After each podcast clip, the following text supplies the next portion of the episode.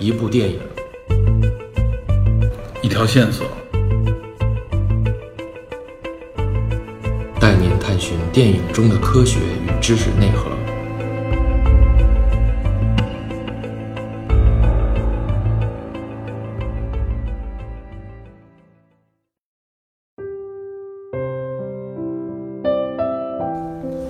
Hello，大家好，欢迎收听本期电影侦探，我是 Peter。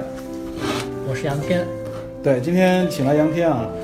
我们今天要聊的这期电影呢，是这段时间还在上映的《无问西东》啊，这已经算是今年年初的一部话题电影了。杨天其实比较早的时候就跟我聊过这部电影，他觉得看了这两电影以后颇为感慨。当时我听了杨天的介绍的时候啊，我还是呃以一种直觉的感觉来看，我觉得这部影片可能是一部文艺片。知道它这个背景大概介绍是西南联大，然后也是清华的一个献礼片，所以我没有抱特别高的一个期望，因为我觉得可能，呃，现在拍这种历史人物的片，往往都是符合主旋律那种感觉。呃，看完了以后，我决定跟杨天聊这一期，也是这部影片给我带来了很大的触动。嗯，所以呢，今天我们要系统的来介绍这部影片，因为我们觉得这部影片里面包含的这个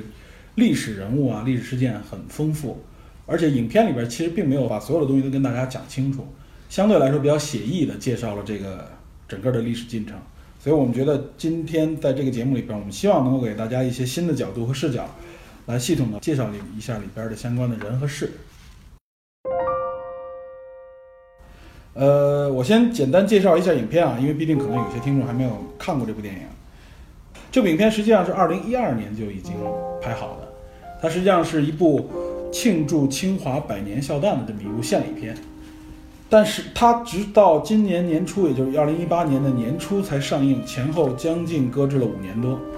呃，很多人都对这个有一个疑问，为什么要搁置？所以我们后边介绍的时候，我们会提到这个问题啊，和大家最后来解释一下。呃，导演和编剧呢是一个人，叫李芳芳，是一个年轻的一个女导演。她原来好像也是一个作家出身啊，很很年轻的时候就出过自己的散文集，好像说十几岁、十六七岁的时候就出过散文集，也算是一个呃文学创作方面的一个天才少女吧。然后后来她走入到了影视圈，相当于是做了这个编导。所以说，导演和编剧都是这一个李芳芳完成的。而影片里边的主演，我觉得也都是大家熟知的一些国内一线的一些演员，比如说章子怡、黄晓明，啊，还有张震，这都是现在比较主流的。尤其张震啊，也都是被国内的观众非常喜爱的一个演技派的一个明星，来自台湾的明星。呃，里边还有一个算是国内的年轻人非常喜欢的一个歌手王力宏啊，在这部影片里边也有表演。还有呢，一个陈楚生，这个陈楚生我不是特别熟啊。后来我查了一下才知道，他是好像是零七年还是零八年的什么什么快乐男生什么之类的一个评选的一个第一名。然后可能在那个时，从零几年到一零年左右吧，在国内还算是比较有影响力的年轻人当中。所以可能在一二年的时候，导演选了这么一个角色来演，也是为了增加对年轻人的这个影响力。也正是因为我看了这个演员的这个名单啊，我有一种想法，就觉得，哎呀，这个影片可能比较的比较文艺，比较的偏向一点这种市场的偶像剧。对对对，我很担心，尤其是有像黄晓明啊，尤其章子怡，我觉得最近的这个影片也是乏善可陈，所以我觉得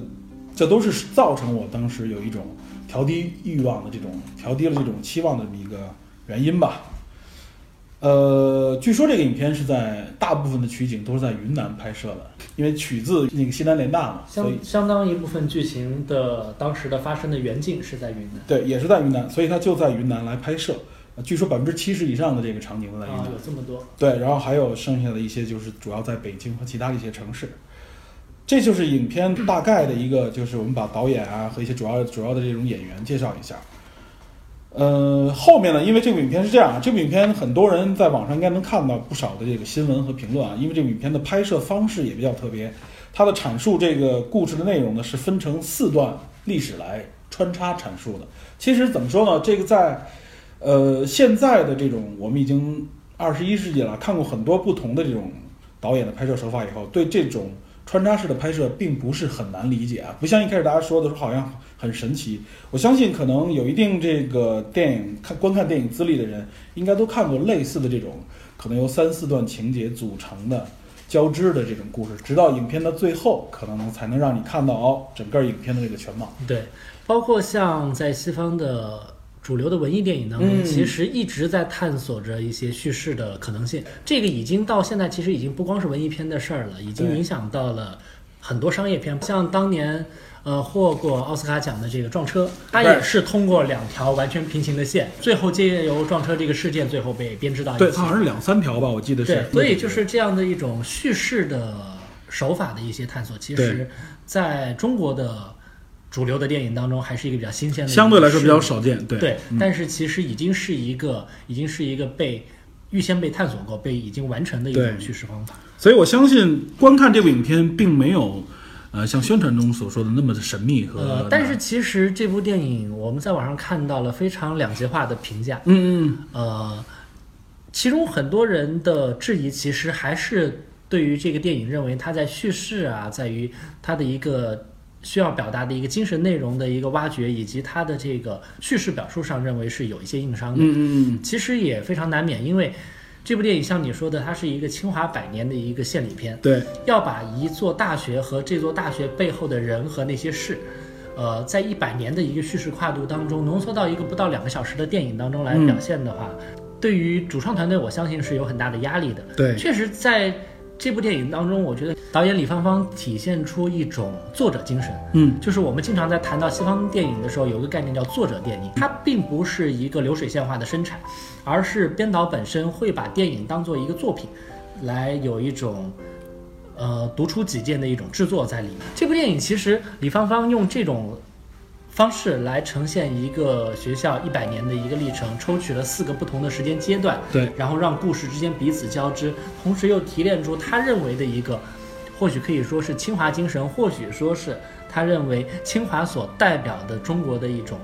近现代以来的一种人文精人文精神的一个萌芽，一种追问。但是的确，要在四条叙事线，在两个小时时间内，要想能够把它讲得清楚，而且要能够有错落。有轻重，然后能够凸显出一些东西，其实还是比较困难的。我们客观的讲，这部电影在叙事技巧方面，其实、呃，并不是一部代表了当今电影制作一个水平的一部片子，的确还是有很多硬伤。但是这些硬伤，其实我个人认为，不仅仅来自于团队的能力本身，很重要一个原因，像你刚才说的，这部电影经历了一个漫长的一个被禁锢的一个时期，或者或者说经历了一个漫长的被封存的一个时期五期，年时间，前后五年，对。嗯这五年当中发生了什么？在这样一种审查机制下的文艺作品，其实我相信大家都能够有所想象。对，啊，那么它表达的内容和所涉及的题材，其实无形中都限制了最后它的叙事和表述。所以我相信，这部电影在无论是从编导还是最后的剪辑以及最终的上映过程当中，我相信是承受着，呃，我们可以想象的一些压力的。对，那么，针对网上看到的很多评价，无论正面也好，负面也好，我觉得有的电影的出现，它其实是我更把它看作一个文化事件，而不仅仅是一个固化的一个影视作品本身。所谓的文化事件，我们需要还原到它所产生的这样一个语境当中来考虑。那么就这部电影而言，呃，除了它漫长将近五年时间，五年多时间的尘封，嗯。然后再加上我们现在这些年国内舆论环境的变化，以及呃某种程度上在文化系统内审查机制的一些加剧，我们重新反过来看，其实我觉得作为一个文化事件，我们不仅仅是衡量它所想要表达的内容，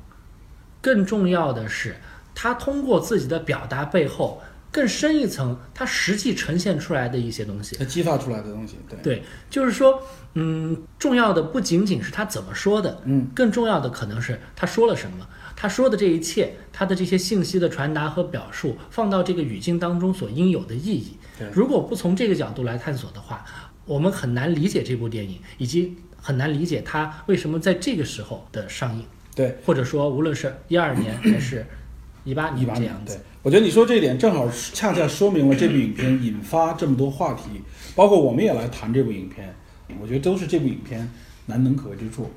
所以呢，我觉得呃，如果没有观看过这部影片的听众，听完我们这期节目以后，我们希望大家能够有兴趣去观看一下这部电影。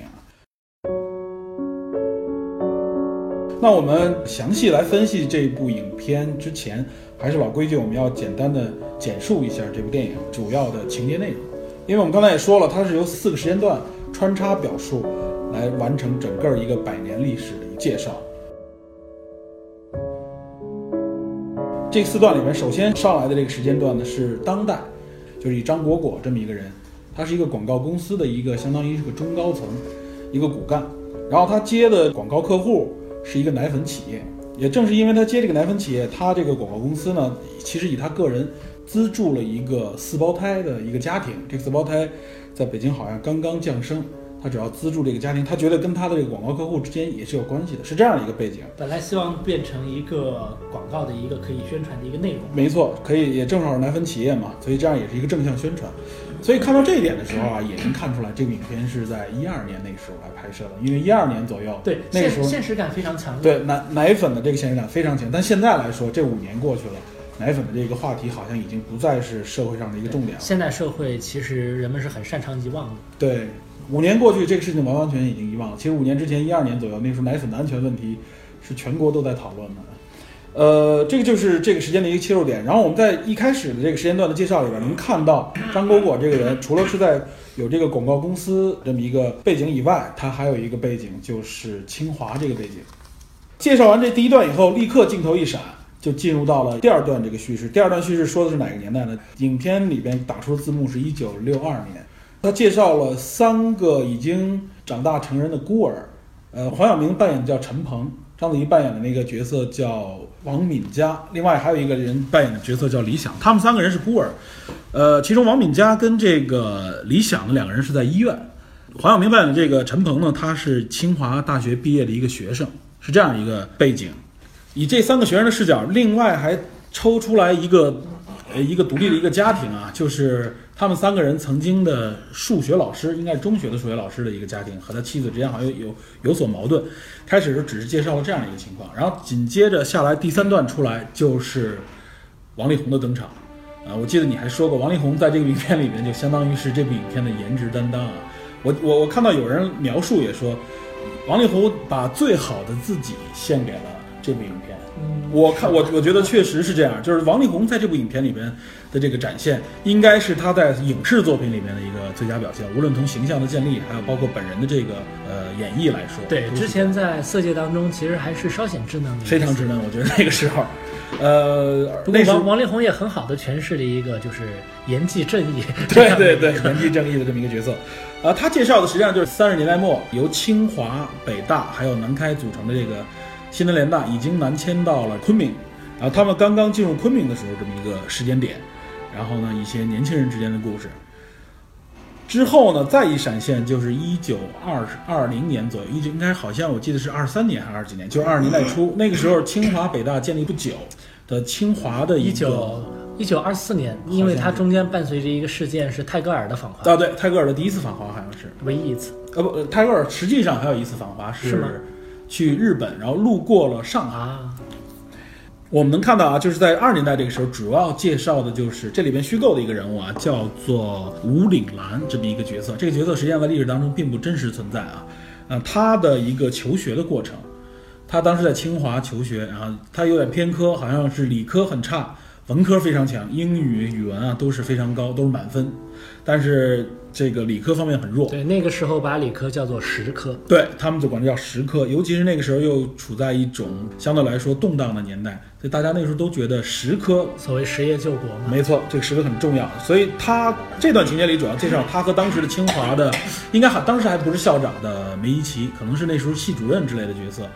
有了一次面对面的在办公室里的交谈，就是他对他自己的这个学科这方面的选择的一个迷茫。然后梅贻琦呢，当时这个演员也是，我觉得在这里边扮演梅贻琦给人很深的印象。对，祖峰，在这部电影当中，他几乎成为了一个颜这个，如果说王力宏是颜值担当的话，他成为了一个演技担当的一个演技担当，外加也是影片当中的思想担当。对，虽然出场的时间不多，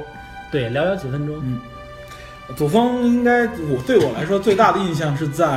潜伏》里边。演李涯，那是个反派。对，对，但没想到这里边演的这个他把一个军统的一个一个特务骨子里的那种，就是在我们立场对面的那种理想主义的那种精神，其实演绎的非常好，刻画的入木三分。所以他是那部影片印象深刻。是一个非常有想法的一个演员。对，他扮演这个梅贻琦呢，和这个吴岭澜有一个有一个交谈。这里面我说啊，我要说一下，我认为在几个主角当中啊，不得不说吴岭澜这个演员，呃，就是陈楚生来扮演的吴岭澜，他的演技相对来说是这里最差的。所以我在看完第一段以后，我我并没有把他当做是一个主角，我当时以为会以梅贻琦这条线往下写，但没想到到后来的情节里边穿插，才看到他实际上是，呃，这个时间段最早这一段里边的主角。而且他成为了串起第二段叙事和第三段叙事中间的一个一个关键的起人物。头之人，最后，他也成为了影响王力宏嗯改变自己人生方向，就是所谓的用剧中梅贻琦的话说，回到真实的自己的那样一个状态的这样一个领路人。他成了传承的这个起点。对，但确实，呃，你的这个感觉并不是一个孤立的一个现象。嗯，很多看到这部电影的人，往往会忽略二十年代这段叙事，就是往往会把它仅仅认为是联大那段时期的一个伏笔和预演。对但其实，呃，我认为不是这样的。对，而且我认为它非常重要这段情节。因为一方面就是联大太特殊了那段经历，嗯一方面是国破家亡，然后民族的大量的人口的迁徙，嗯，然后又出现了中国教育史上或者说世界教育史上的奇迹，没错。这么多优秀的学者和后来成为都成为非常著名的人物的一些学生，对，在各行各业，在各界，然后完成了这样一次堪称奇迹般的迁徙，在那样一个边境的一个城市，嗯，边疆的城市，然后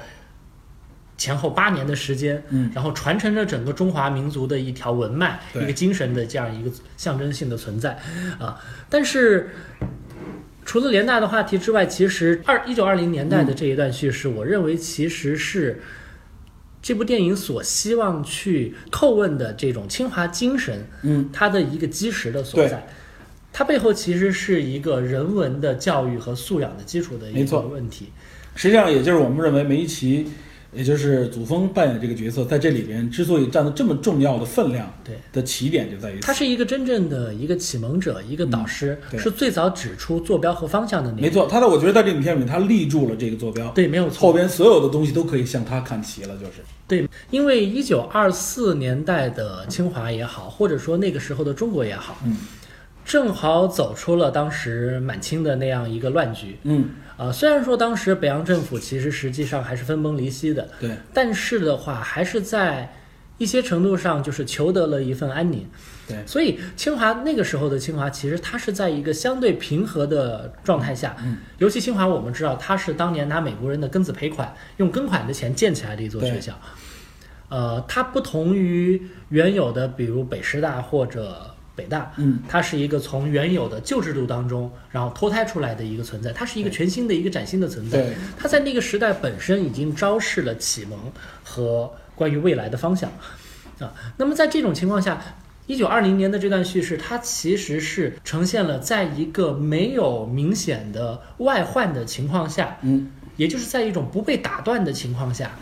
一个理想的人文精神是怎样被培养出来的？他是在什么样的环境当中成长的？以及他最终他的方向会到哪里去。而吴岭澜这样的一个年轻学子，在当时所感受到的焦虑，嗯，其实也是一个恰恰是在没有外力的。催逼的一个状况下，嗯，真正的一个求学者，一个有志于竭尽自己的人生，嗯去承担起自己的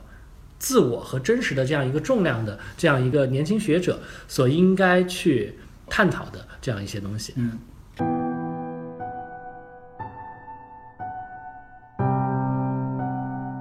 我们继续介绍电影情节，其实就是我们刚才说的这四段故事的不断的这种交叉，然后我们会发现，随着时间的推移，这里边这四段故事实际上都是相互关联的。我们当发现这种关联以后，就会去求索，哎，这个关联到底是源自于哪？他们之间的关系是什么？这也是影分段式的这种影片带来的一种张力。至少从这点上来看啊，导演是基本上完成了他的这个想法，很好的用他这个手段达到了他的这个目的。呃，后边的故事呢，我就不会按照电影的这个顺序来说了，因为要这样去说非常细碎。我们就大概的来看啊，因为我们刚才说了，二十年代的清华，这是时间线上的第一段。第二段呢，就是西南联大，应该是三十年代末四十年代初这一段时间。这一段主要是描写的西南联大和飞虎队之间的一些故事。再往后边就是六十年代初，这个就是反右运动和文革之间的这么一个它从。时间来讲的话，正好处在反右之后，文革之前。三年自然灾害刚过，一九六二年。对。但是从它表达的内容和事件上，嗯其实是一个，我们可以把它看作一个文革的小规模预演。对，它是应该，我觉得应该是对五十年代末开始到七十年代的这么一段时间的一个整体的杂糅，对那个时代的一个一个呈现。然后最后这一段就是可以代表就是现代，呃，我相对来说是，整部电影当中被吐槽最多的。对，相对很多人我看到都在说，就是现在这一段的这种时代感或者说是存在感就相对于前。三段叙事来讲，它有些立不住。对很多人认为它拍出了一种拙劣的公益广告的一种既视感。对，我觉得这一块儿实际上正是因为这种状态体现出来当代的这种无奈和当代的这种困惑。当然了，我相信这不是导演本身想这样拍，他希望这四段故事能够有机的结合起来。这个问题，也许我们可以最后过来讨论。对我们可以随着电影的整条叙事线，嗯我们可以最后也许会意识到，嗯为什么这部电影一定要从一个在二零一二年来说，嗯一个如此当下、如此直接的一个语境当中展开它的一个叙述。对，所以我们后面的这个介绍呢，后面的这个讲解，我们就从时间线上的方式来讲。我们先从二十年代初的这个清华开始，接着你刚才的话题啊，我记得中间有一段特别重要的情节啊，就是泰戈尔的访华，而且泰戈尔访华这个事件，导演是。呃，很好的，或者说是很认真的还原了我们能看到的一些历史图像当中的场景。虽然说在一开始的影片并没有去说，但我们能看到泰戈尔访华的时候，他身边站的那些重要的这些中国的文人都是谁？我相信大家应该能多多少少猜出来。比如说有梁思成夫妇啊，比如说有梅贻琦校长啊、徐志摩，徐志摩之类的这样的人 物啊。对，呃 大家都对徐志摩的这个徐志摩你也笑了。对我们对徐志摩那个演员呢，还是有一点微词的，这样不知道为什么选了这样一个角色。虽然说徐志摩那个时候的打扮呢是比较的特别，但是确实没有达到这个演员的这个徐志摩非常。帅气啊，谦谦君子，在那部电影的演员选择上，确实让人嗯包括化妆上面都有一点不能理解。对的，呃，当然了，这个不是问题的主主要点，它主要就介绍二十年代这个求学的过程。刚才我们已经说了一部分，然后这里边还闪现了一些人物，就我们像我们说的这些重要人物。实际上在这里边啊，因为时代更久远，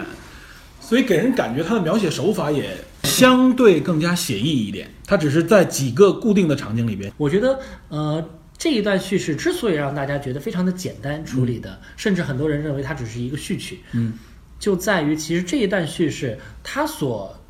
针对的事件，并不是一个在行动当中发生的事件，而是指在吴岭澜这样一个青年学生他的内心所发生的事情。对对对，他主要是内心戏。这样的内心转变的过程，在叙事当中是不容易被呈现出来的。尤其这里面实际上心理描写啊，在影片当中实际上是比较体现导演功力的。你不能完全用语言来表达嘛，但你会发现这里面实在是导演可能能使用的方法并不是很多。对，这样确实比较难，因为嗯这一段，另外一方面就是陈楚生的个人表演，其实在很多地方可能不是那么的成熟。对，所以我觉得这里边也是陈楚生这个演员，包括可能导演在这块的控制力度上展现出来的有限的这个感觉，所以他给人感觉更加的写意一些，更加的飘逸一些。对，我相信可能这一部分让大家感触更深的是其中的音乐，嗯，比如当他从自己的小阁楼里出来的时候，对，路过河边吧，好像是。但是仅仅就这一条叙事线来说，我刚刚说到，我认为这一段叙事嗯真正启示出来了编导所期望呈现出来的清华精神的一个源头。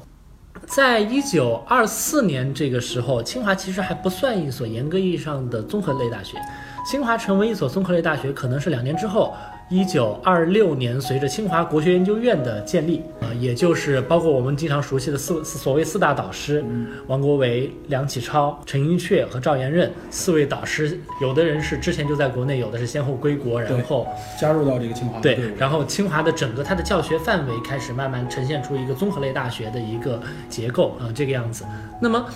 吴岭澜在里面的焦虑是什么呢？就在于其实我们讲到以前听到过的一句话，所谓“古之学者为己，今之学者为人”。其实我觉得为己与为人，它不是一个简单的分辨与藏品啊。呃，在那样的一个时代语境，中国其实从晚清以来，从鸦片战争以来，一直到应该说到现在，都没有彻底的走出救亡图存的这个命题。包括鲁迅在日本，鲁迅在日本弃医从文，很多国内的学子投笔从戎，其实都是那个大时代背景下的一个很常见的一个选择，就是大家在重要的和紧急的事物之间，还是会优先选择紧急的这个事物。那么这部电影也一样，吴岭澜就是一个在自己的人生方向当中出现过迷失的这样一个青年学子，他文科非常好，但是呢，他的实科比如物理。却非常糟糕，连续几次都在这个不列。所谓不列，就是已经是连最后一名都够不上了，你连名次都没有的，无法排入名次。对，他会每一期中间就问到他：你的国文和外语都这么棒，你为什么要去学一个你似乎并不擅长的一个时刻呢？当然，作为一个谦谦君子，他话讲得很客气。吴岭兰在其中说到一点，就是他认为。最好的学生都学实科，对，当时也确实有这种风气，对，因为实业救国嘛，对，大家都希望做一些真这个能够戮力祖国的一些事情，立竿见影的效果。对，梅贻琦的那段谈话，其实让我们想起古希腊哲学的源头，就是当年苏格拉底见到了希腊德尔菲神殿上的那条三条神谕当中最重要的一条，就是人啊，认识你自己。其实，在那样的一个时候，呃，梅贻琦这样的一个启蒙者，他。启迪自己的学生，让他们重新回到自己的内心，看见自己真实的一个向往。他认为最理想的人生应该是什么样子呢？那种自在、从容与坚定。而吴岭澜，其实我认为，当他听到这些话的时候，他未必能够很快的明白这一点。对，所以在影片里面，他也纠结了很久。对，真正的触发是当他见到泰戈尔。对，随着泰戈尔，泰戈尔那个时候，我们现在无法想象一位印度诗人那个时候对大家的一个影响力。实际上，当时影响力非常之大。是的，因为在当时，呃，首先泰戈尔是第一位得到诺贝尔文学奖的亚洲人。对，在那个时代，的确，诺贝尔奖其实对于全世界还是一个分量非常重的奖项。其实就像今天一样，而那个时候并不像今天承受这么多的争议。那个时候，鲁迅曾经也被提名过诺贝尔文学奖。鲁迅先生当时拒绝了这个奖项，拒绝的理由并不是像我们想象的自大或者其他什么样的东西。而是鲁迅认为，第一，他认为他自己没有资格得这个奖。他认为不仅是他，当时中国的其他作家也没有资格得到这个奖，因为我们并没有产生足够能够立于所谓的世界民族之林的这样的作品。那么第二，鲁迅当然也担心得了要突然得了这样一个奖，反而助长了国内的一些非常自大的不良的风气。而泰戈尔那个时候作为一个亚洲人，而且作为一个属地，就是英属地印度的这样一个亚洲仍然属于殖民地嘛？对，他当时在欧洲所获得的这样的名望，其实，在片中泰戈尔的讲话当中有所提及，就是任意民族都要考虑到自己。本民族那些最珍贵的东西，你可以拿出来放到整个世界的民族面前的东西是什么？这其实我认为延续了梅贻琦在当中的梅贻琦的谈话，因为他的对象是吴岭澜这个人嘛这个学生，对对，所以的话，他是从个人的角度回到你，你内心最珍贵的是什么？什么东西能让你坦然？对。而泰戈尔谈到的是，对于一个民族来说，这样的一股精气神到底是什么东西？站在民族的角度去想，对。当时吴岭澜在那个礼堂当中，他提到，他看到了这样一个精神的导师，一个一个领路者，其实就好比维吉尔之于但丁一样，嗯，他是一个在那个混沌世界当中帮你起出一线光明的一个人，而他看同时看到了当时站在泰戈尔身边的那些先生们，尤其看到校长，还有一个眼眼神的交流，他们如此从容，如此自信，如此盈满的精神状态站在那个面前，那种。气质让他非常的羡慕。影片也是在这段里边触发了，就是吴岭澜的一个精神的自我发现的一个导向，所以这也是影片整个利益，我们刚才说的利益的一个起点。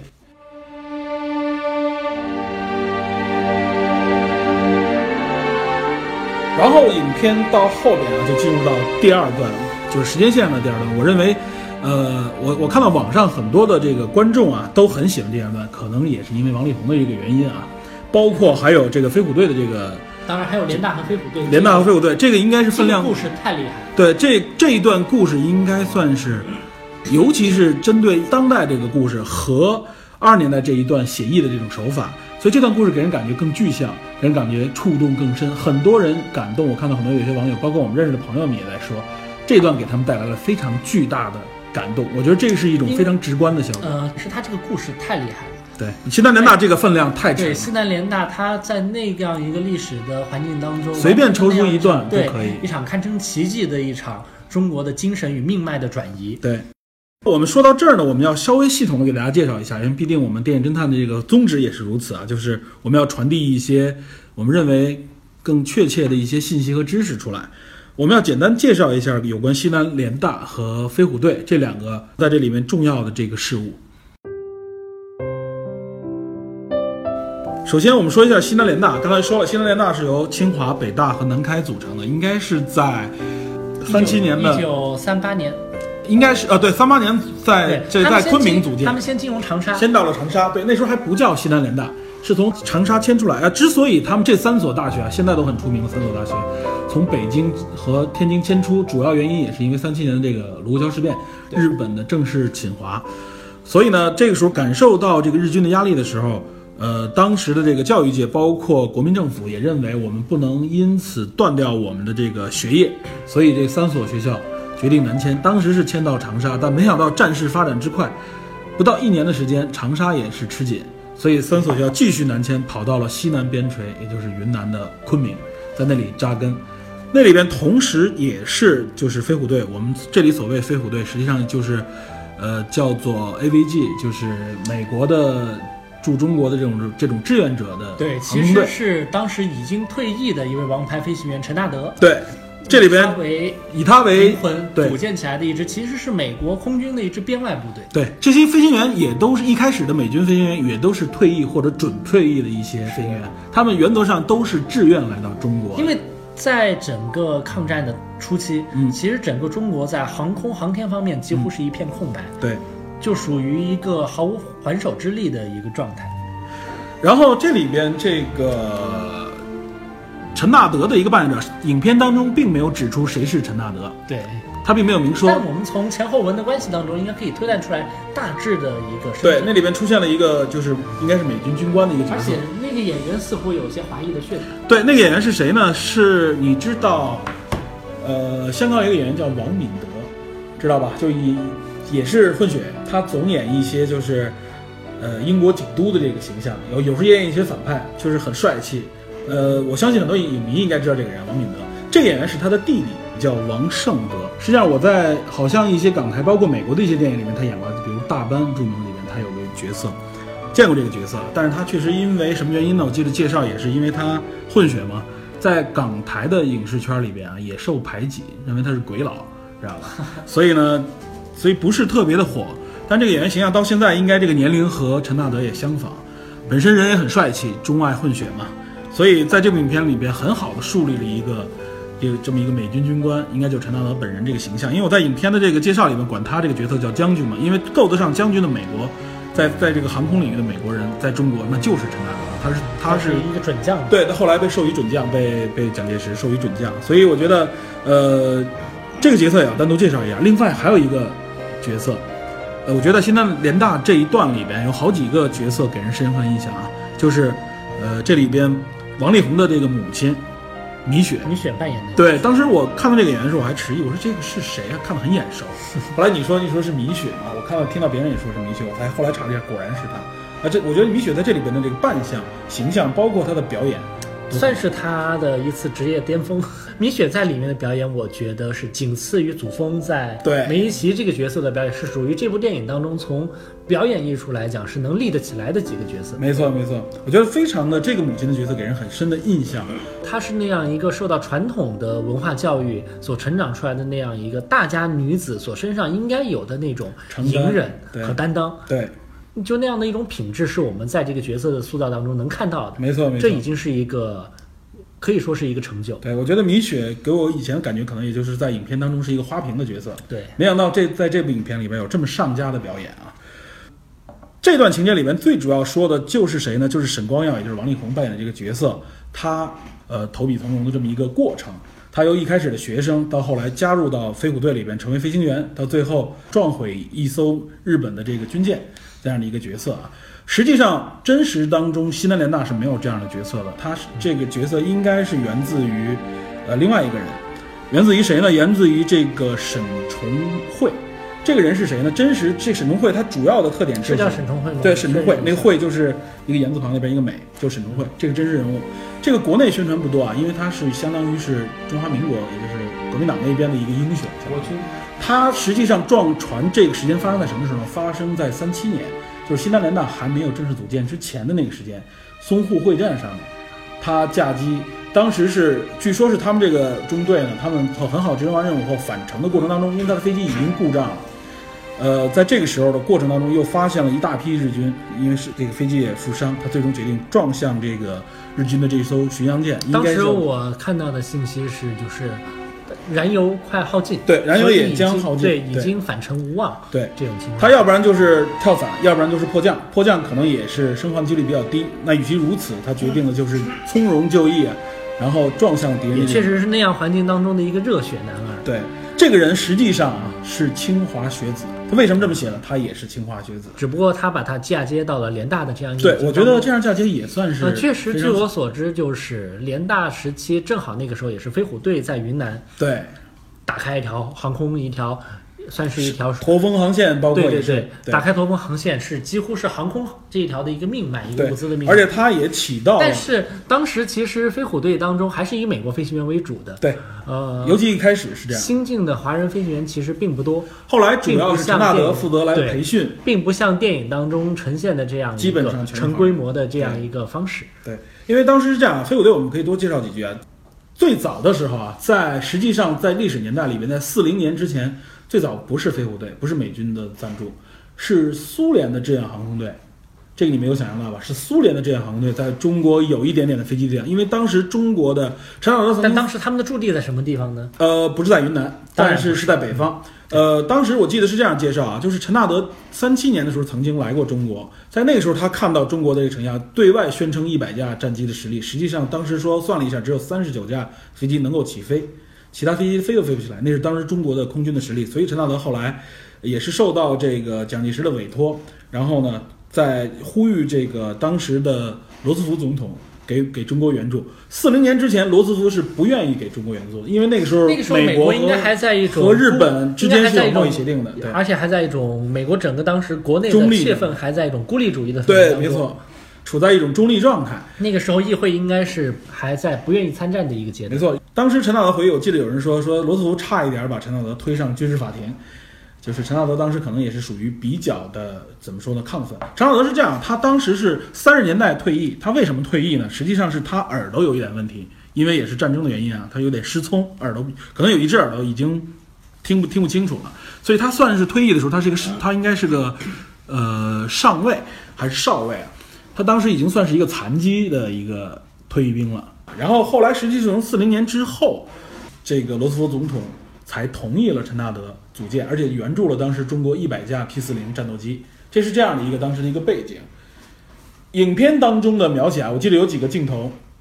比如说这个飞行员洗澡。一个搭起了一个大架子，上面有很多这个农民扛着这个水桶上去，有这样的照片。还有一个就是他们这个一群人驮着这个大的碾子去压这个地，敲这个石砖，敲这个石头。其实这个机场就是昆明最早的乌家坝机场。嗯嗯，那个机场其实后来改建成了民用机场，成为了昆明的主力机场。对，一直使用到新世纪二零零五年前后吧。这个具体的时间我们需要查。那这个机场也将近百年的历史。对对对。就这个机场现在的保存状况和何去何从，其实都是一个我很关注的一个问题啊。包括还有当时镜头里边有出现过飞虎队的宿舍，这几个镜头啊都是真实还原了，就像你说的当时的历史照片。这部电影在还原细节方面还是下了很大的，真的是非常下功夫。这是一个真正，这我觉得这涉及一个对电影艺术的理解，就好比当年李安拍《色戒》，也是做到了每一个细节，包括每一支签字笔。每一张书桌那种精确的还原，我认为还有一点就是，这个导演本人也是深深的被当时的这种怎么说呢？被他所描述的这段历史所感动，所以他觉得自己有怀有这种激情，才能够拍好这部影片。我相信一定是这样。对，呃，这就是我们刚才说的一些飞虎队的一些原因，包括我们也介绍了陈纳德将军啊。实际上我看到的啊，就是当时西南联大跟飞虎队之间的直接关系是什么呢？是西南联大有很多学生，包括一些老师，为飞虎队做翻译。哎，是这个其中有一个重要的人物啊，就其中有一个非常重要的人物，这个人叫做许渊冲。对。许渊冲这个人是谁呢？后来成为了所谓的华裔汉译英的第一人。对，而且他是第一个把中国的古诗翻译成英文的一个人。对。而且他为陈纳德将军啊，当时他就是陈纳德将军在一个会议上面啊，因为翻译无法翻译三民主义这个说法。他上去直立刻给翻译，就是什么是三民主义呢？就是 of the people, by the people, for the people，非常著名的这个翻译就是他，源自于他。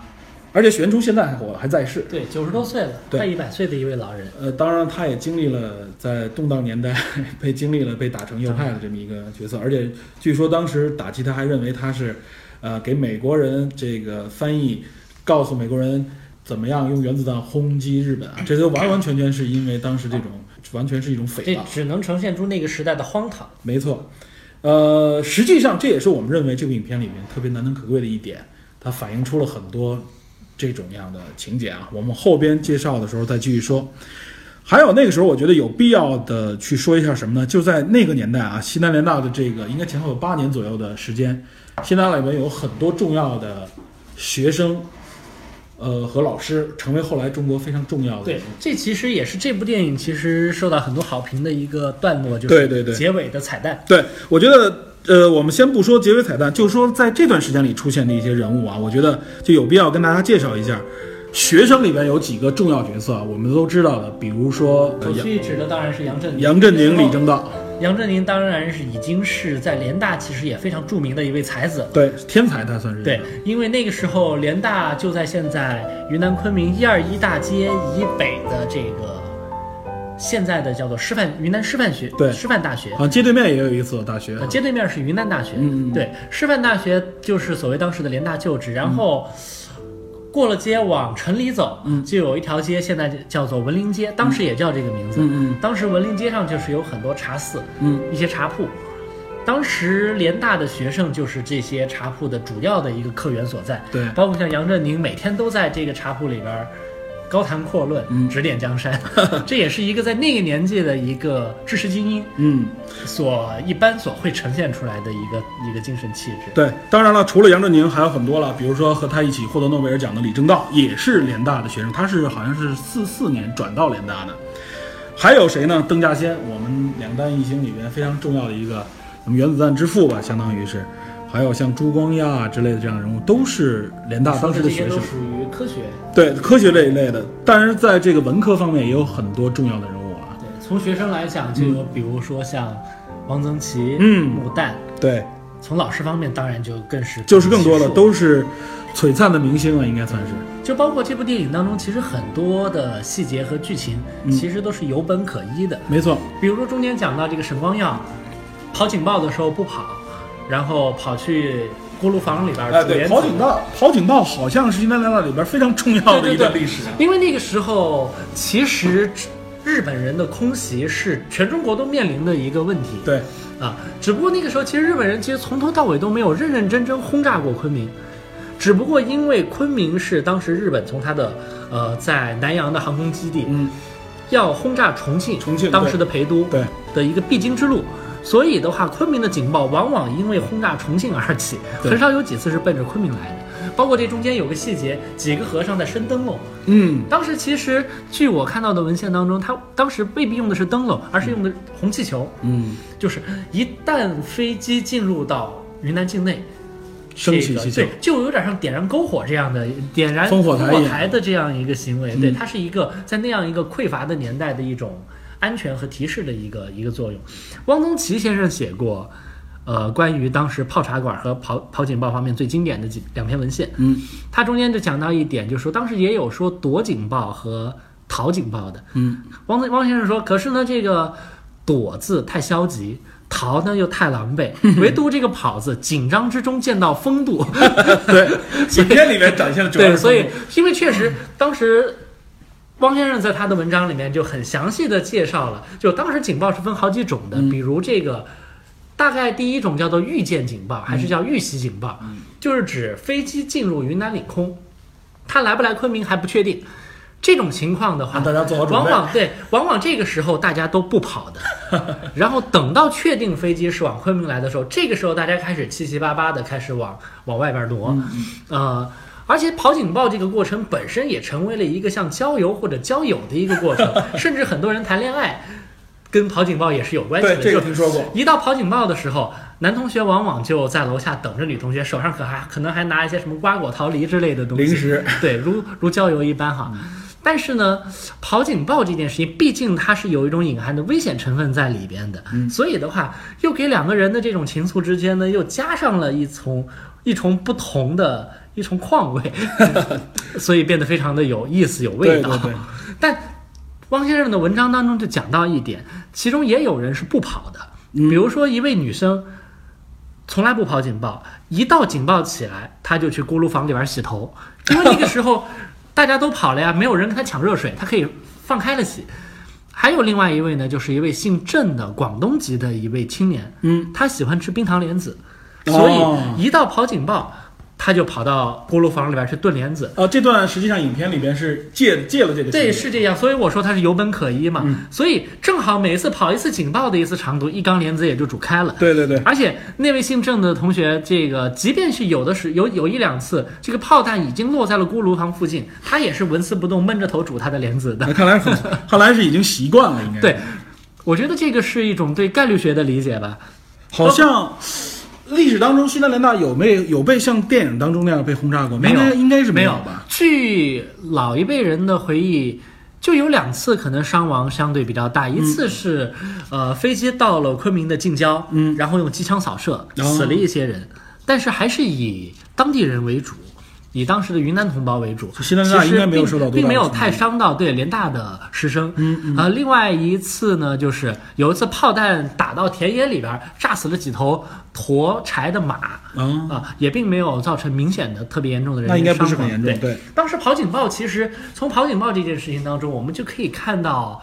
怎么说呢？联大的一些当时的这种学习的一种一种一种校园的气氛吧。比如很著名的一件事情，就是当时联大一位非常重要的一位教授，号称近代研究庄子第一人的刘文典。来，刘文典这个我知道，很对暴烈性格的一个对，人。刘文典性格很暴烈啊。当年，当年在南京的时候，嗯蒋介石有一次抓他去训话，他非常鄙夷蒋介石的为人，所以这个历史蒋介石问什么他都不答，就是完全置之不理。嗯蒋介石最后气得不行，给了他一巴掌，没想到刘文典跳起来就朝蒋介石胸膛上踹了一脚，蒋介石气得要把他枪毙。后来是很多学人把他最后，包括胡适之出面给他给保下来的。最后关了几天大牢，最后不了了之。啊，也是性格暴烈的一个对人，看来，是。刘文典这个人怎么说呢？爱憎分明。嗯，对于他尊敬的人，他极尊敬。比如比他小很多的陈寅恪，啊，当时国哈国学研究院的四大导师之一。对这个。刘文典一直在一直在讲说陈先生是国宝，是国家的这个瑰宝，国之瑰宝。但他也有瞧不起的人，他瞧不起谁呢？他瞧不起教现代文的几位人，比如朱自清，嗯更不用说沈从文。刘文典据说在课堂上曾经当着所有学生的面毫不留情地说：“陈寅恪这个教授，嗯。值四百块钱，嗯。我刘文典这个教授嘛，可能值四十块钱。嗯。朱自清那个教授值四块钱，沈从文我四毛钱都不给他，这样的脾性可见一斑。对，就在跑警报的时候也是如此。嗯有一次正在仓皇之中，所有人都忙作一团，嗯飞机已经快到昆明了，大家都在都在很张狂的一个一个阶段。嗯，然后那个时候刘文典就带着几个学生，像没头苍蝇似的到处在找陈寅恪，抬着担架，因为陈寅恪有眼疾，对陈眼睛不太好。对对他当年因为正是因为战事耽误了去英国做手术的时间，最后导致双目的视力全盲。对，当时陈寅恪无法自如的跑警报嘛，所以一旦到这种危急时刻，呃，刘文典马上想起了他的这位他认为是国宝的人，马上带着一帮学生抬着担架，高呼着“拯救国宝，拯救国宝”，就要到处去找着找这国粹陈寅恪。画面感颇强。对，结果跑着跑着，突然看见沈从文那个时候也是像没头苍蝇似的，在人群当中左也不是右也不是，很仓皇的一个样子。刘文典看见他这气就不打一处来，冲上去指着沈从文就开始破口大骂，就说陈先生跑是为了保存国粹，嗯，我是我刘文典跑是为了保存庄子，学生跑是为了留下下一代的希望。你这个东西什么都不懂，你跑什么跑？你是为谁跑？啊，无所不用其极的这贬低沈从文。对，这也是就当时联联大确实是把一群非常奇怪的一群人，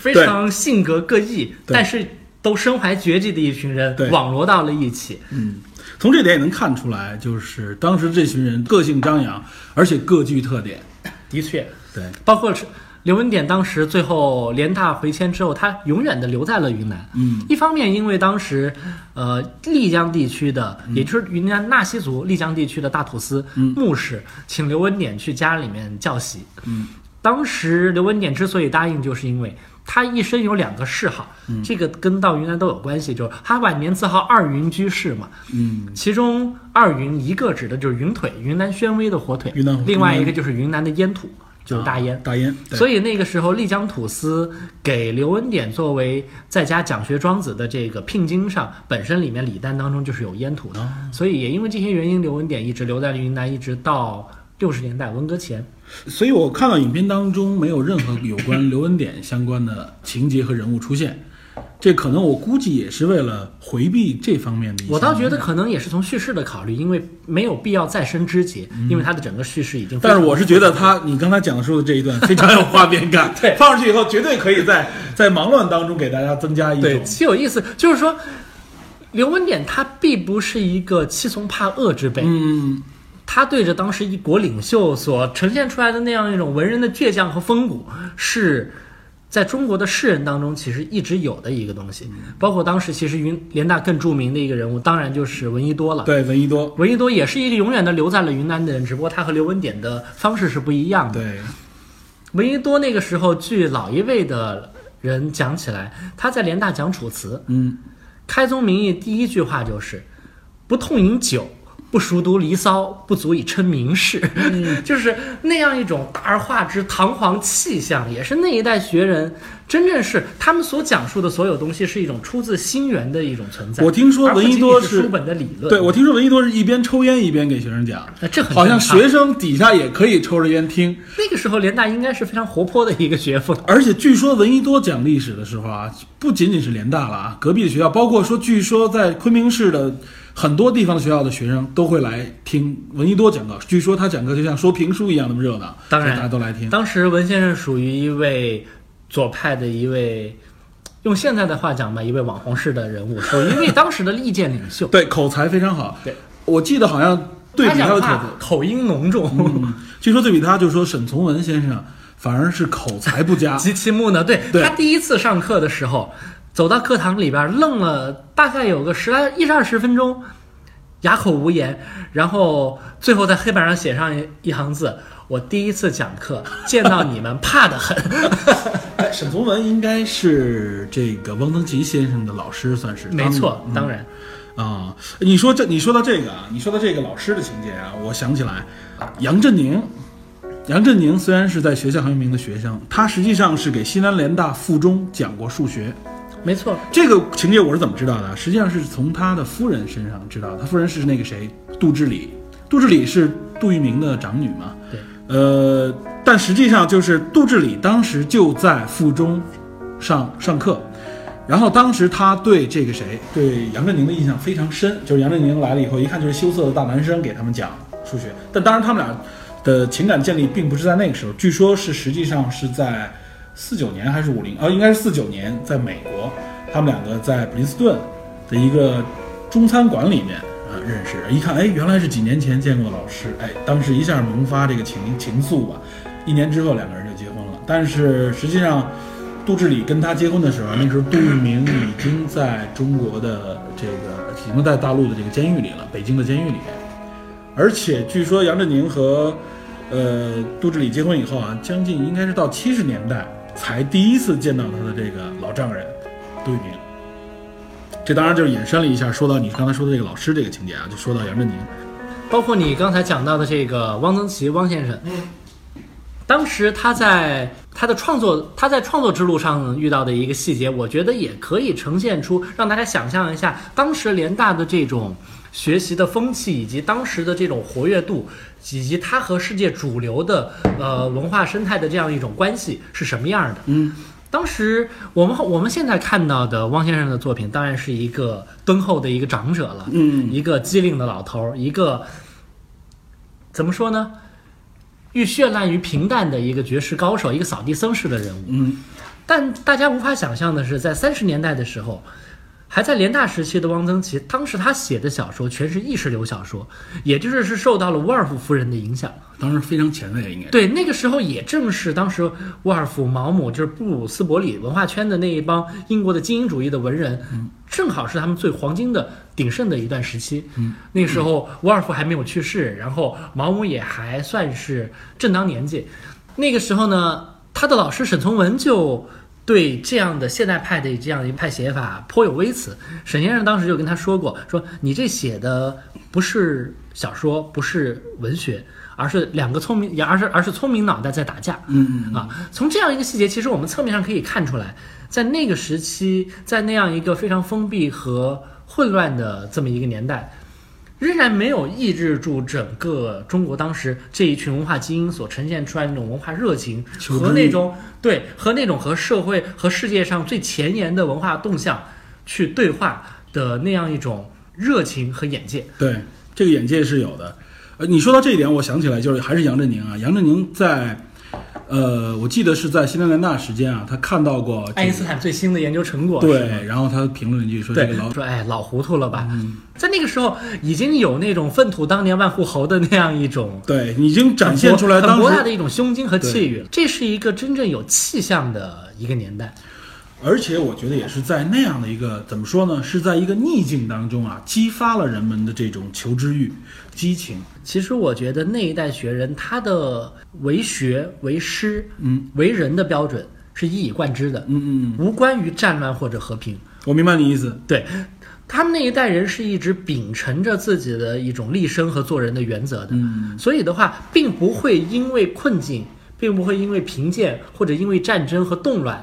而曲解，而改变自己的初衷。而且我觉得从另外一种方面也说明那个年代的学术上的一种自由对，的一种旺盛的自由的状态。就好比其中我们也刚刚讲到的闻一多，其实恰恰就是从当时国民政府暗杀闻一多之后。整个国内的，尤其知识分子的舆论，便一边倒的开始出现了左倾的这个对倾向。对，因为闻一多之死这件事情嘛，因为毕竟在闻一多在当时的确是适龄的领袖，对，是网红第一人嘛，可以这么说，就是相当于是高举这个文化大旗的这么一个旗手。刚刚你说到，呃，是否这个和动乱有关？我一方面我提出了我的质疑，嗯我认为首先这不是不是乱，不是是一个不是动乱与生平之间的问题，而是一代人的有一代人的气质和一代人的气节的问题。那么另外一方面呢，我也要讲，就是我们一开始说到的。救亡图存的这个大的这个历史语境，嗯，就 我们可以看同一时期的另外一个历史事件，故宫的南迁。啊，对，这个我们曾经在曾经谈论呃，古籍卫士的时候，对，我们在谈论古籍卫士的时候，也提到故宫南迁的事情。对，故宫南迁历时这么多年，十几万件文物没有一件丢失，嗯。没有一件损坏，为什么呢？并不仅仅是因为那个时候已经倾其所有提供了最优秀的保障，因为即便如此还是不够的。对，更重要的是，在一个国破家亡的岁月里，那样的一群人。作为一个具象的、眼前所见的山河已经不存在了，已经不复存在，已经是破碎的了。对，那么这种情况，他们只能把自己的那样的一种精神和情怀寄托于一个心中的山河之上，而这个东西是什么呢？就是文化和道统。对，它既凝注在那一幅一幅从故宫南迁出来的宋元书画上，凝注在那样一篇一篇中，就是那样一篇一篇钟鼎上铭刻的铭文上面，它其实也铭刻在每一个当时的这样的学子和学者的言语行。对，这也是作当中，这也是最打动我们现代人的这一点。嗯，呃，我们刚才系统的介绍了一下这个西南联大，包括飞虎队的一些历史啊，这也是这部影片当中我认为，呃，最辉煌、引发人们怎么说思考，或者说是激动的一段情节。这段情节可以说是最重浓墨重彩的一，段啊。那某种程度上是中国近代人文精神的一个黄金和白银的年代。对，然后紧接着就进入到第三段，第三段也就是我们刚才所说的文革前夕这一段。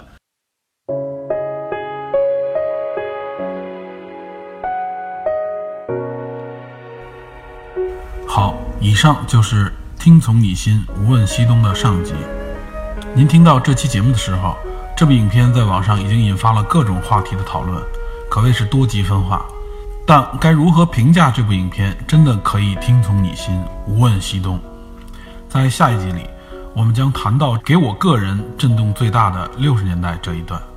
正是因为影片的这一段描写没有回避历史与现实，没有美化和粉饰那个年代，在当下这个环境里，非常值得敬佩。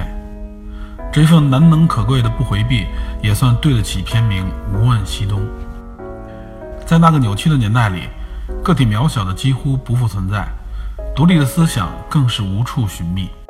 在一种群体无意识的狂热之中。清华学子陈鹏却毅然地拉住王敏佳的手，将她从死亡之中拖出，拖进了为她而建立的真实的世界里。这份私情的能量足以超越核爆。感谢五年前的黄晓明与章子怡为我们呈现了上佳的专业演绎，因此也使得影片的第四段，也就是当代部分的故事，即使有张震压轴，也相形见绌。那么，在这些段落中，到底凝结了哪些真实的人物与故事？我们又该如何解读这四段故事背后所蕴含的寓意？影片归根结底所呼吁和倡导的两个字是什么？敬请您期待《听从你心，问西东》的下一集。好，感谢您收听本期电影侦探，希望您持续锁定本节目，我们下集再见。